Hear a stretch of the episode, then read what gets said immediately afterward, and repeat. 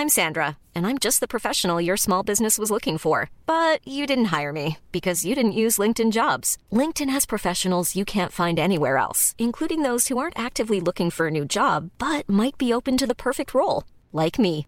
In a given month, over 70% of LinkedIn users don't visit other leading job sites. So if you're not looking on LinkedIn, you'll miss out on great candidates like Sandra. Start hiring professionals like a professional. Post your free job on linkedin.com/people today. Eu sou Mário Persona e essas são as respostas que eu dei aos que me perguntaram sobre a Bíblia. Você escreveu perguntando se a igreja teria sido construída sobre Pedro, sobre o apóstolo Pedro. E a sua dúvida está em Mateus 16, de 15 a 20. E na confusão que existe, principalmente hoje no catolicismo, quanto à afirmação de Pedro e à promessa de Jesus, é, é, pode, pode ser até normal que alguém tenha essa dúvida. Afinal, seria Pedro a pedra sobre a qual a igreja seria construída? Estaria o Senhor dando a ele as chaves do céu para abrir ou fechar o acesso das pessoas à salvação eterna? Seria isso que está querendo dizer a passagem? Vamos analisar a passagem. Em Mateus 16, 16 a 19. E Simão Pedro respondendo disse: Tu és o Cristo, o Filho do Deus vivo. E Jesus respondendo disse-lhe: Bem-aventurado és tu, Simão Barjonas, porque não, tu não revelou a carne e o sangue, mas meu Pai que está nos céus. Pois também eu te digo que tu és Pedro, em grego Petros, e sobre esta pedra, em grego Petra, edificarei a minha igreja, e as portas do inferno não prevalecerão contra ela. E eu te darei as chaves do reino dos céus, e tudo que ligares na terra será ligado nos céus, e tudo que desligares na terra será desligado nos céus. O Senhor está falando de várias coisas na passagem. Primeiro, que Pedro de si mesmo não poderia saber que Jesus era o Filho de, do Deus vivo, mas que aquilo era uma revelação do Pai. Segundo, Jesus revela que iria construir a sua igreja usando o verbo no futuro, porque a igreja ainda não existia nessa ocasião. Ela passaria a existir no capítulo 2 de Atos, algum tempo depois de Pedro fazer essa afirmação. Terceiro, Jesus dá a Pedro, a Simão, um novo nome, Pedro, que em grego é Petros. No original grego está Petros. Quarto, Jesus avisa que irá construir sua igreja sobre uma rocha, que é a tradução correta da palavra grega Petra, que aparece no original. Petra, não, não Petros, como é o nome que o Senhor deu a Pedro. Quinto, Jesus dará a Pedro as chaves do reino dos céus que não é a mesma coisa que igreja. O reino dos céus não é igreja. Reino dos céus é a expressão da confissão que reconhece neste mundo a Jesus como rei de um reino que é dos céus e não da terra.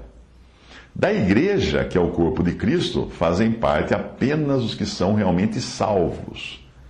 No reino dos céus, porém, existe o que? Joio e trigo juntos. Mateus 13 mostra isso.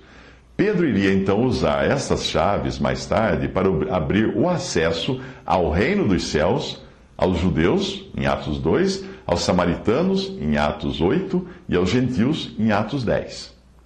Agora, sobre a afirmação de Jesus, no quarto ponto que eu mencionei, ele não diz que iria construir sua igreja sobre Petros, mas sobre Petra. Porque pedra, que é Petros, e rocha, que é Petra, são coisas diferentes. É sobre a rocha identificada por Pedro em sua afirmação Jesus, o Filho do Deus vivo, que a igreja seria construída. Resumindo, a igreja seria construída sobre o próprio Jesus, que é identificado como a rocha em várias outras passagens. Lembre-se de que a identificação de Jesus como rocha já existia, só que os judeus não sabiam disso. Foi Jesus, a rocha, que acompanhou os israelitas na peregrinação no deserto. Lá, lá no Antigo Testamento, e Paulo menciona isso em 1 Coríntios 10, 4, quando ele diz: E beberam todos de uma mesma bebida espiritual, porque bebiam da pedra espiritual que os seguia. E a pedra, no grego, Petra, era Cristo. A dificuldade surge porque algumas traduções em português usam pedra tanto para Petros como para Petra. Veja esta outra tradução. A nova versão internacional. E beberam da mesma bebida espiritual, pois bebiam da rocha espiritual que os acompanhava. E essa rocha era Cristo. Se nós perguntarmos a Pedro de que pedra ou rocha Jesus estava falando, bem, Pedro irá responder. Sim, ele responde. Ele responde onde? Vamos ver em Atos 4, 11. Ele é a pedra, ele, Jesus, é a pedra. Em Atos está litos. Ele é a pedra que foi rejeitada por vós, os edificadores, a qual foi posta por cabeça de esquina. Aqui, Pedro usa a palavra grega litos, que é mais usada para pedras de construção.